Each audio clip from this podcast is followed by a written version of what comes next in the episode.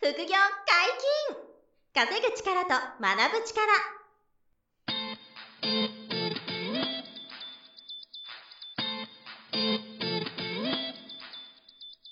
この番組は稼げるようになりたいを叶える副業アカデミーの提供でお送りいたします副業アカデミーはあなたが副業で稼げる状態になることにコミットしたスクール初級コースから上級コースまでさまざまなジャンルの副業ノウハウを学んでいただけます詳しくは「副業アカデミー」で検索くださいこんにちは、小林正宏です。山本博史です。よろしくお願いします。はい、よろしくお願いします。本日、えー久しぶりにこのゲストに来ていただきました。副業アカデミー FX 講座認定講師のきよぽん先生です。よろしくお願いします。はい、よろしくお願いします。はい、よろしくお願いします。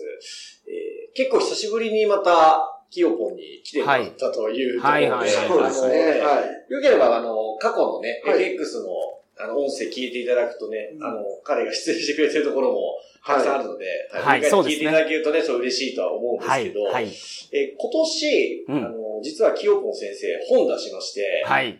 えーそのお話も、ポッドキャストではまだできてなかったということで、はい。まあ、初めましてで聞いていただいている方も多いので、ちょっうと、んきよぽん先生、自己紹介と、あと、まあ、その本の話もちょっとしてもらいたいなと思うんですけど、あいいですかはい。了解しました。おはい、じゃあ改めて、キヨポンです。よろしくお願いします。願いします。はい、えー今お話あったように、僕の方では、えー今年2022年の1月の26日に、えー通勤 FX というあの本を出しました。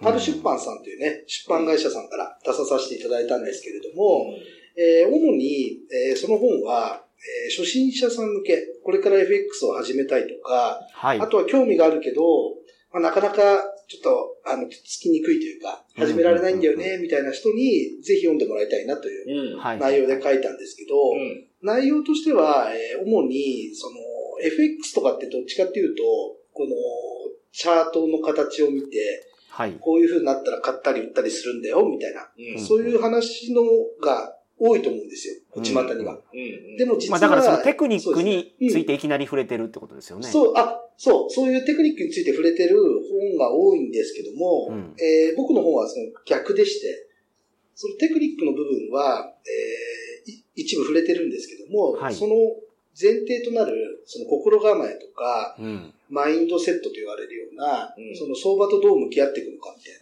な、うん。そういう部分について結構深く書いた本なんですよ。うん。なるほど。はい。で、おかげさまでやっぱり、えーその本を読んで、FX に興味持ってくれたとか、うんえーね、そういうお声が結構多うくて、ん。えーいろいろ問い合わせはね、いただくんですけれども、通勤 FX 今、えっと、四あれ、三釣りあ、4釣り四の四釣りか。へー四釣りまで、そうおかげさまで。もうね、おかげさまで。はいね。パル出版さんに感謝。そう ですね。感謝してそうますね。そう。で結構たくさんいろんな人に読んでいただいていて、まあ、スマホゲーム感覚で、うこん。うできるっていうのを、はいまあ、通勤電車でもね、FX を楽しくやっていただけるっていうような、そうですあのね。アプローチの、はいですよね。そうですね。通勤は皆さん結構時間を割いてますからね、その人生の中で。いやーね、そうですねあのまあ、テレワーク増えたとはいえ、はい。まだね、会社にこう通勤する時間とか、まあ通勤じゃなくても移動時間って必ずあるので、はいその時間に、あのー隙間で FX をやるっていうのが、うんうんあの、スマホゲーム感覚でできたら、まあ、皆さんいいだろうなとはい。いうことでね、そういうのを伝えたくて、あの、清子先生書いてくれたという、そんな感じでね。だなるほど。はい、そうです。から、まあ、そんな本を引っ提げて、うあんの、2022年も、えー、FX 街道まっしぐらっていう感じでね、清子先生なわけなんですけど、はい。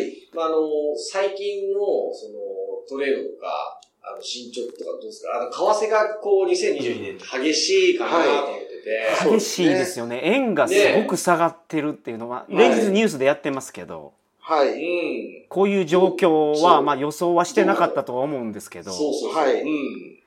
トレードの方はいかがですそうかえっ、と、まあ、今はそのすごい円安になってると思うんですけども、うんまあ、正直、えーやりにくいっていうのは、まあ、正直なところです。あの、手を出しにくいなってういう。んまあ、そのトレードスタイルとかにもよると思うんですけども、うまあ、僕たちみたいなタイプのプレイヤーはちょっとやりにくいなっていうのが正直なところですね。うん。うん通貨ペアはどれでやってるんでしたっけあキヨポンさんは。えー僕は結構ポンド系、イギリスのポンドが多いですね。はいうんイギリスのポンドをメインに。ポンドと何かっていうのは円とかドルとか、あーなるほどなるほどそうですね。まあ、ポンドを基軸に、えードル、円、あと、オーストラリアのドルとか、なるほどそなのるほど辺をやってますね。が多いと。はい。うあ、ん結構もうあの、いろんな通貨やる、通貨ペアやるわけではなくて、そうですね。かなりこう絞ってやってるっていう感じで、絞ってやってますね。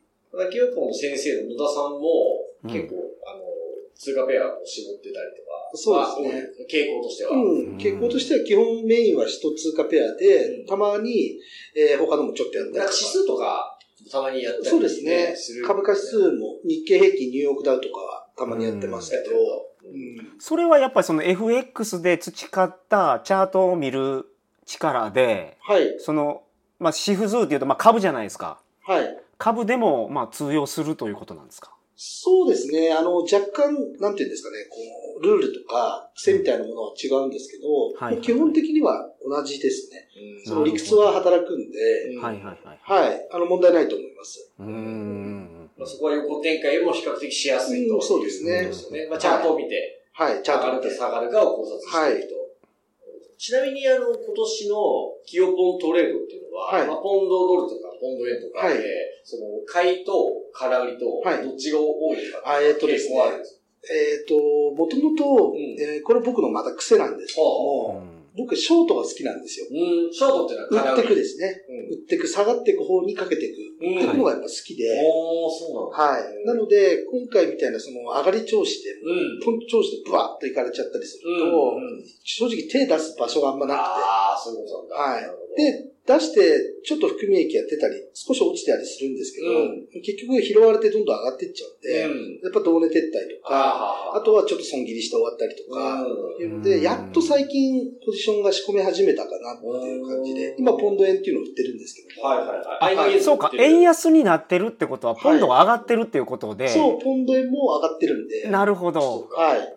そういうことです今後へねのチ。ャート見よう。そうですね、うんちょうど先週ぐらいから仕込んで、結そう構か頭の方で売ってるんですよね。うーんポンド円ね。はい。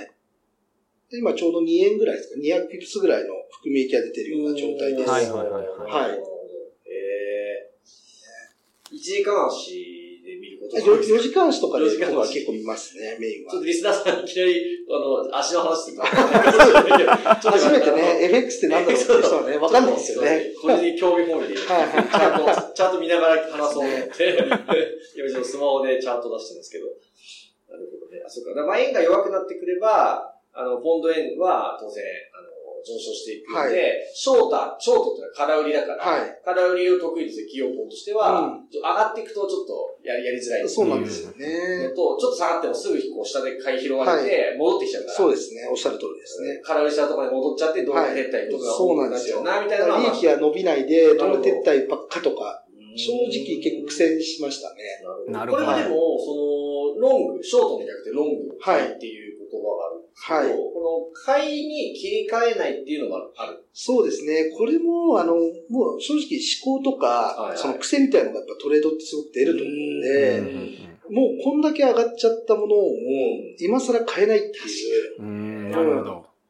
基本的には、その、まあ、逆張りっていう言い方もまあするんですけども、はい。まあその、上がったものは叩いて、う。うんんで、下がったものは買ってっていう、うんうんその、常にやっぱり逆をやっていきたいっていうのまあが、確かに確かに。ベースにあるので、ううんん上がったものは今度、いつ売ったろうっていう、今度そういう目線で見ちゃってるんですよね。でうん下がってきたらいつ買ったろうって見てなるほるんどで、はいはいはいはいは追っい。かけはしないっていうのがあるんですけど、ただ、今回みたいな円安相場とかうん、本気の強い、強い強いトレンドが出た時っていうのは、僕らみたいなプレイヤーはうん苦手ですよね、どちらかというと。なるほうどん。なるほどなるほうどん。素直に乗ってけないん乗っで。ていかない。はいはいはい順張りするのがちょっと難しくて。そうそうそう。逆張りみたいな目線で、そう上がるほど売りを狙いたくなって。そうなんですよ。どっかで仕掛けられねえかなっていそのう。順張りで買うっていうのがなかなか、はあー確かにこれ見るとすっごい上げてる、きてるから、い。そうですねそ。して1月から見るとね、ずいぶん上昇してきてるっていうことだよね、ポンドやっぱり副業アカデミーのトレードの先生共通してるのは、はいその負けないようにする。うんうん。っていうことなんででそれで言うと、キヨポンさんのトレードスタイルで言うと負けないトレードに入るタイミングがあんまりないというそうですことになるんね。ですよね、その上がっていってるから。うんまあ、あとは、まあ、単純に得意不得意の話になるのかなっていう気もしますけど、なるほど。はい。こういう風になってみて、あ、やっぱりショートが得意だなって自覚したりとか、はい。あロングでこう素直に入るの難しいんだなって気づいたりするとか、そんな感じなあの、そうですね。そういうのもありますうんね。で、あとは、その、もう一つとしては、その、割と時間足をうん、時間足の、あの、ローソク足の時間足ですね。うんを、えー結構、あの、大きな時間足でうん、例えば、日足とか、うん。うん週足週とか、足とか。そうですね。一本一本が一日でできるローソク足とか、うんうん一週間でできるローソク足とか、うん結構大きな目線で見ていくことが多いんで、うんうんえーそういう冷やしとかで見ると、もうただの一直線なんですよ。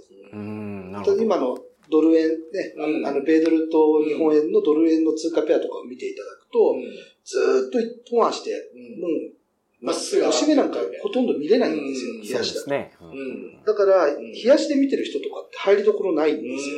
うんだから、これを得意とするのはう、逆の買い足。もっともっと小さい足で1時間足とか、なんなら30分足とか、15分足とか、割と短期トレーダーとかの方が、やりやすかった相場だと思うんですね。なるほど。押し目が拾えるんで、確かに、ドル円の冷やし見るとね、もうわかんないですずよね。ーっと陽線でこう、そうそうそう綺麗に上がり続けてるみずたいな。ーっと、もうどこで入んだよっていう。ははいなるほど。ねで今日のその本題の通勤トレード、通はい勤 FX なんですけど、うん。これはどの足でやるのが、えっ、とですね、そうなん通です勤 FX に関しては、えー結構短期足で見ることが多いです。うーん、なるほど。その1時間足ぐらいで見ることがやっぱ多いですよね。はいはいはい。もちろん、冷やしとか、そういった上位足も見ていくんですけど、えー結構ピンポイントで絞って、うんうん1時間足とかで見て、うんやっぱり携帯電話でやるんで、うん見える範囲も狭いですから、うん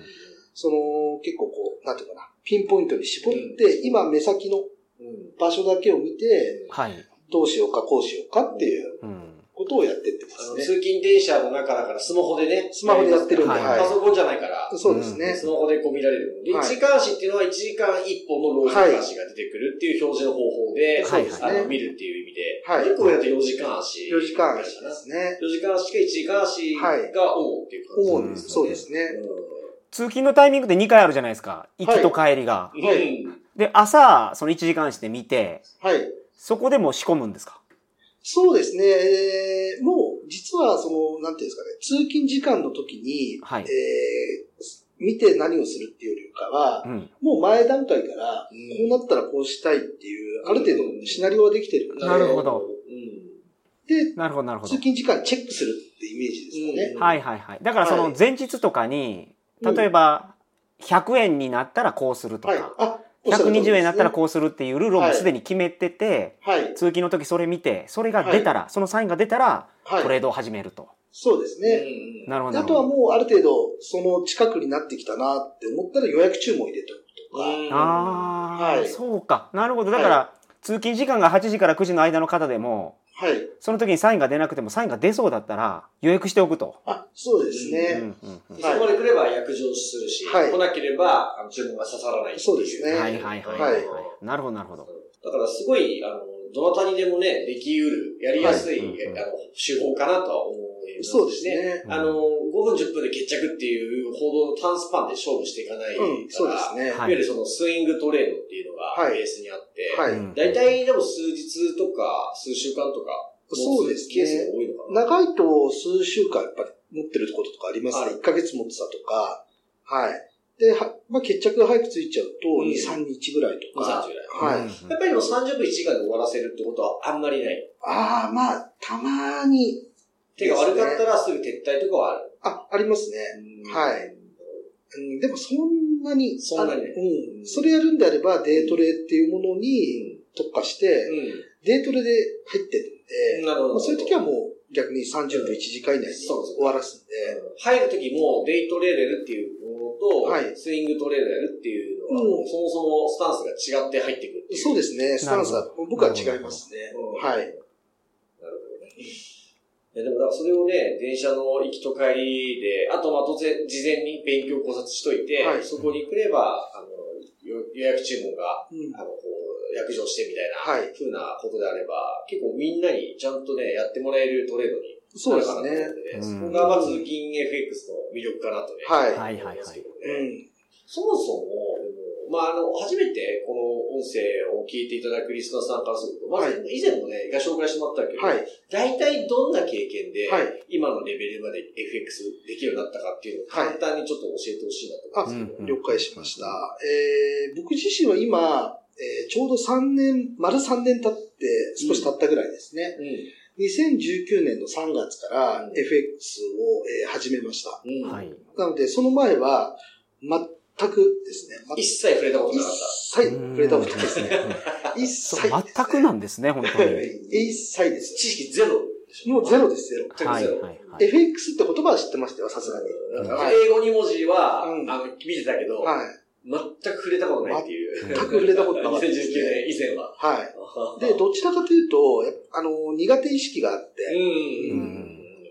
その、まあ、本人もこれ書いてあるんですけど、う結構その FX とかってそもそもが、その、高学歴な人がやるもうあのは、んうんまあ、そうして頭のいい人がやるもんなんだな、というイメージがあったんですね。うん、だから、極端な話、英語ができなきゃダメなんじゃないとか、うんねなるほ極ど端な話ですね。そう思ってる。。はいい。はいあとは、銀行に行って、お金を両替しないといけないんじゃないですかね。あの、外貨を扱うっていうことぐらいはしてたんで、うん。うんなんか銀行に行って両替するのかなとか、うんうんまあ、それぐらいの知識だったんですけども、やっぱりあの、食わず嫌いってね、あんま良くないなっていうことを改めてはいはいはいねは、い実感したんですけど、全然覗いてみたら、全く違う世界うで、ん。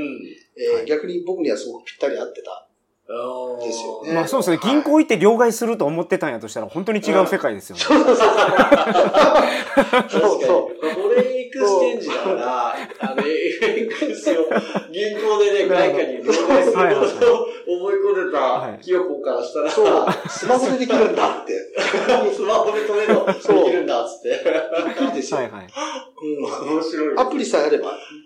だかなるらほど必要なのは、あの、ススマートフォンないしパソコンうと、んインターネットの環境ですね。はいはそういうねんそれさえあればできると。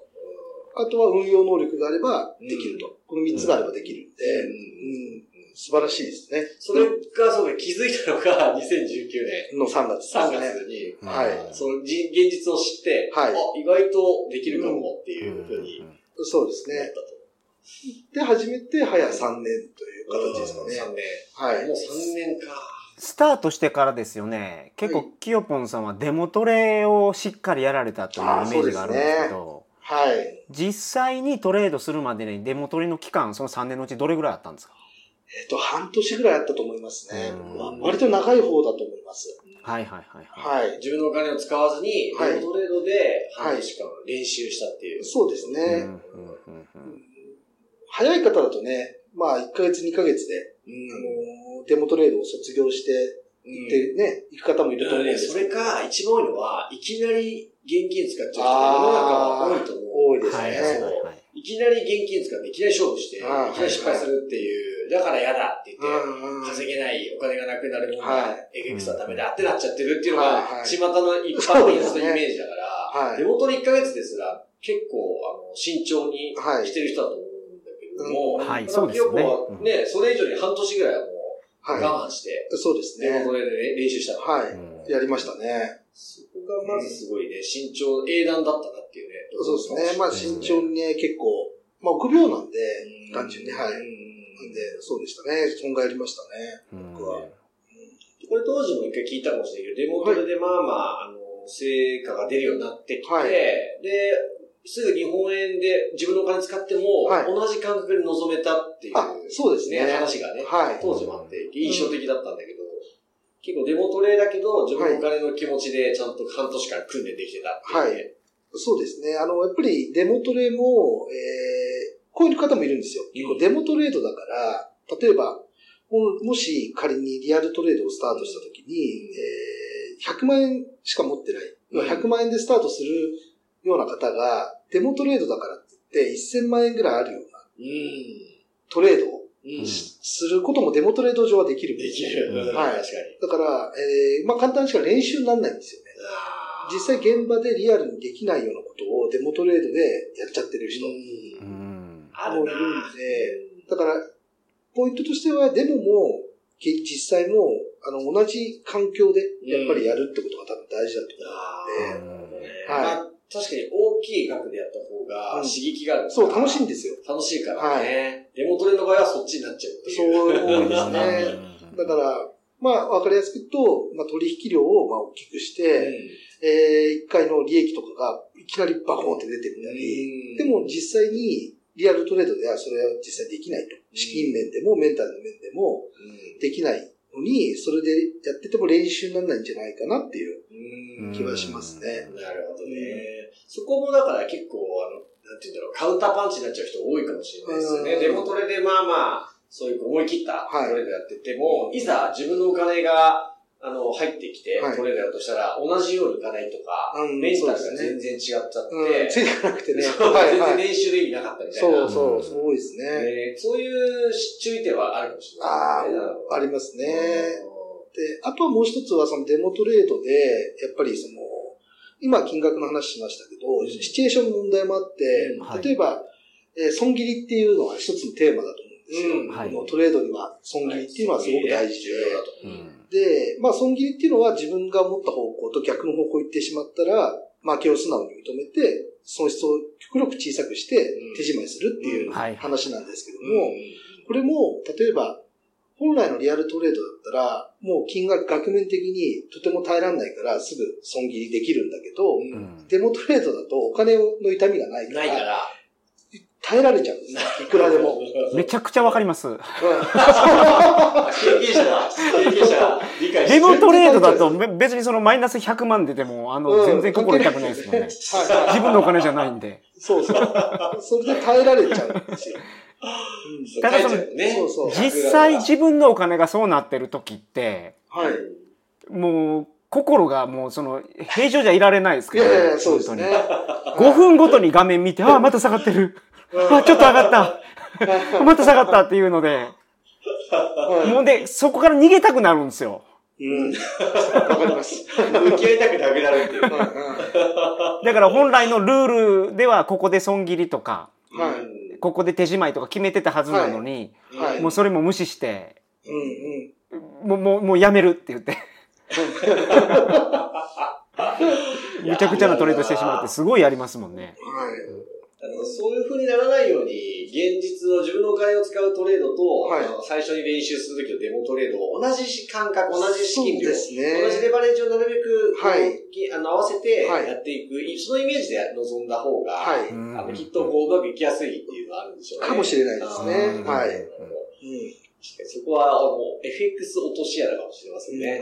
あれはトレード全般か。株も同じだと思うんですよね。はいそうそうですいう注意点かと思うんで、ねまあ、そうんこでも乗り越えてはい。 3年ぐらいやってきていて、なんか最近っておおよそどれぐらいのこう、あの、トレード回数で、は大い体何パーセントぐらい取ってとかあー、なるほどんです感ねじなんですか、最。近えっと、最近、めっきり減りまして、回数が。手数が減ってるよ。はいはいはいすっごい、不思議なんですよね。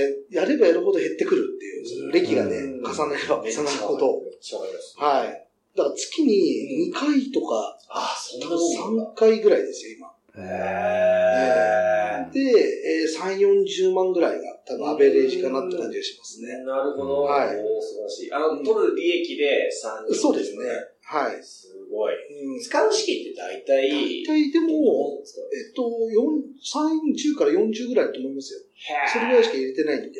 3、40万の資金で、はいまあ、レバレッジもちょっとかけながら、うん3、40万稼ぐっていう。そうですねはあで結果、そう月1回、2 1回、回、 2回とか、多くて3回ぐらい。 3回ぐらいだと思いますごいね。なで、まあでもトレードに入るタイミングはその3回っていうだけで毎日チェ、うチャートはチェックして毎日考察はされてるんですよね。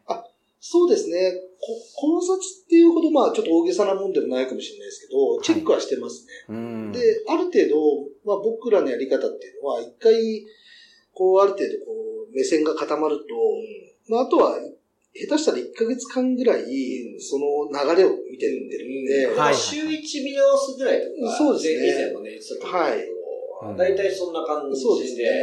で、一回だから繊維ライン分析ライン分析して、はい方向性見てがこうだなってはいいう全体を見たら、はいじゃあ一週間とか数週間とか一ヶ月、はい。ずっとその中で、その戦場の5番そうのです中でね。はい。見てて、そうですね。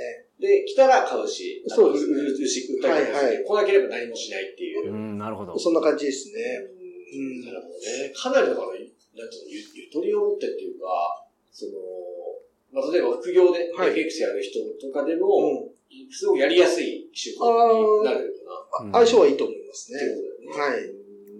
やっぱその心のダメージっていうかですよね。うんうん。心のパワーを使うじゃないですか。そのポジション持ってる時そうっなてんいでうのはうす。よね。んはい。あの、なんとなく消耗してますよね、ポジション持ってるのはねすよはいはい。それ上がってるにせよ、下がってるにせよ、うんそうなんですよね。うんうん含み益が出てる時でもやっぱ気になってて、はいこっからはいこの含み益が増えるのか減るのかっていうのをずっとやっぱ考えてるので、それで言う、と、ポジションの回数が少なくて、しかも勝率が高くて、利益も取れてるっていうのは、まあ理想は理想だと思いまするね。そうですね。まあ、僕もやっぱり、その、回数が増えた時期もあって、うんまあ、はいいろんなこう、紆余曲折じゃないですけど、うん。いろんな失敗も重ねてきてるん手で、数が多かった時もあって。あありましたね。うん多分、月8回ぐらいの時もあったんじゃないですか。ああ、結構デートレとかに走ってた時期もあっなたるんほど、なるほど。うん。で、ええ毎週2回はもう、あの、エントリーしてそうですね。いや、毎日、毎日ですえね。毎日毎日3回とかやってましたよ。毎日だけどあーはい。朝なる晩ほどとかで。それ相当だな、確かいや、でも、なんていうんですかね。まあ、会う人は会うのかもしれないですけども、うんまあ、ちょっと僕には難しかったなと。にな。それこそメンタルがやっぱり落ち着かないんですようね。んうんやっぱり極力決断の回数を減らしていくっていうのうを、んまあ、メンタル管理には必要なのかなっていう。うんえなるほど。ー決断の回数が増えれば増えるほど、やっぱりどっかで一回失敗してバランス崩すと、今度、その失敗を今度取り返しにまた行くんです。うん。で、その失敗を取り返しに行ったものでまた失敗して、ううん。んそうすると2、3回連続で失敗しちゃうと、なるもほどうボロボロなんで、はいはいはいねはい。なるすほるとども。負うの乱ス射パイラルみたいな。そう、で乱射して、、わけわかんなくなってなるほどねひたすらもう乱射して、お金お金なくなっちゃうみたいな。うんだんだんその辺もこう体感しながら、はい手数が減っていって、はい。もう、あの、月2、3回やって、みたいな形そうです。ね。その、まあ、勝率だけじゃないので、はまいあ今後の回、音声で、あの、ちょっとそういう話をしていきたいんですけど、勝率とか、あの、その、同値撤退って言って、その同じなんで、プラマイズで終われる時とか、はいなどれぐらいの比率で最近終わっていくんですかえーっとですね、まあ、どう撤退、まあ、10回で、まあ、例えやすくやると、うん10回中うん、多分、同年撤退って3回から4回ぐらいあると思うんですよ。 ?3 回、4回あうる。ん4回ぐらいあって、で、まあ、この同年撤退を勝ちとカウントするのか、負けとカウントするのは、また難しいんですけうん、確どかも、に、確かに。はい。まあ、いずれにしても同年撤退4回の、うんで、あの、利益で終わるのが、うん、えー、3回。 3回。で、うん負けで終わるのがす同じぐらい3回ぐらい多分あると思うんですよね。2回から3回。だから、勝率自体は多分僕良くないと思うんですよね。そんなにまあ、同年撤退も勝ちと入れんだったらう、んそれなりにありますけどなるほもど。。まあ、同点ってはでも、まあ、引き分けみたいなね、はいものだから、そうですね。で、その、勝ちと負けで言ったら、今の話だと、その、そえっと、勝ちの時の収益、利益の方が、負けの損切りよりも大きくなってるから、大きいですあの、50-50ぐらいでも、はいあの、プラスで取れてああ、る。そうですね。うんだいたい1対3ぐらいがお、おちょなるほ中ど心に見てるんですよね。僕だはから、あの、利益割る損がはい3倍あると。そうですうんうんね。いわゆるは、い損益率とか、はいプロフィットファクターって言われるようなものが、その、勝った時に3勝てて、はい負けた時1で済んでる。そうですこれぐらいねの。バランスなんですそねれぐらいのバランスを目指して、まあ、もうちょっとね、伸びてくれる時もありますけども、あーまあ、最低限それぐらい見込めないと、うんまあ、あの、やるに値しないかなっていう。なるほど。でもその結果、月3、40万円ぐらいのはい収益がもう出てる。はいわあうんすごいな。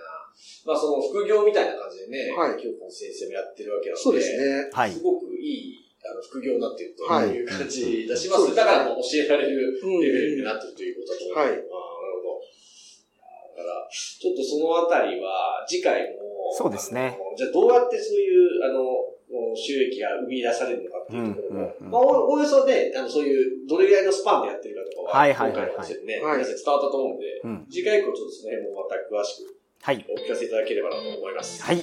ありがとうございました。はい、ありがとうございます。副業解禁稼ぐ力と学ぶ力、そろそろお別れのお時間です。お相手は小林正と、キヨポンと、山本博史でした。さようなら。それではさよなら。この番組では皆様からのご質問を大募集しております副業に関する疑問質問など副業アカデミーウェブサイトポッドキャストページ内のメールフォームよりお送りくださいませ。